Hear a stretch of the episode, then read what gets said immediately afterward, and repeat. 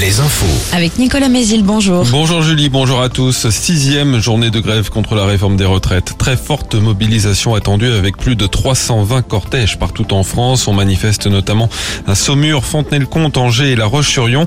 De nombreux secteurs font grève, à commencer par euh, l'éducation. Beaucoup d'écoles devraient rester fermées aujourd'hui. Le premier syndicat du primaire annonce plus de 60% de grévistes. Grosse, grosse perturbation aussi dans les transports. Grève reconductible à la SNCF avec euh, aujourd'hui un TGV un TER sur 5. Aucun intercité. Dans les airs, 30% des vols annulés à l'aéroport de Nantes. Perturbation aussi dans les réseaux de bus et de trams, notamment à Angers. À La Roche-sur-Yon, pas de bus du tout. Le dépôt est bloqué depuis 5h30 ce matin par des manifestants extérieurs à l'entreprise. Impact aussi sur le réseau régional Aléop. De nombreuses lignes de ramassage scolaire ne circuleront pas aujourd'hui.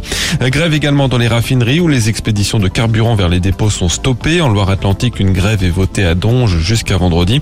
Et puis des universités sont bloquées dès aujourd'hui, notamment à Nantes et Angers. Enfin, les éboueurs sont également appelés par la CGT à démarrer une grève reconductible. Les commerçants du Maine-et-Loire sont eux appelés à fermer le rideau ce mardi pour protester contre cette réforme des retraites.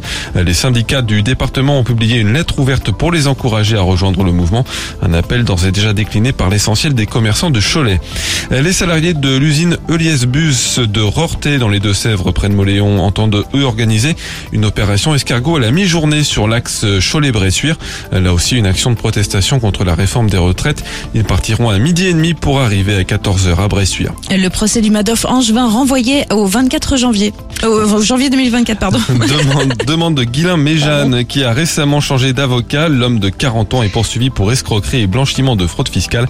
Il a proposé des placements présentés comme hautement rentables à des dizaines d'épargnants fortunés qui n'ont depuis jamais revu leur argent. Le préjudice s'élève à 16 millions d'euros. La sécheresse, une douzaine de départements français seront concernés d'ici la fin de la semaine par un classement en vigilance ou en alerte.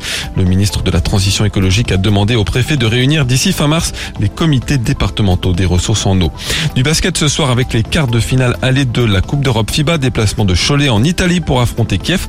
On joue aussi en Pro B. Angers reçoit La Rochelle ce soir à Jambouin. Enfin, la météo à ciel chargé avec beaucoup de nuages, peu d'éclaircies. La pluie arrivera dans l'après-midi par le littoral vendéen. Les maxi 8 à 12 degrés.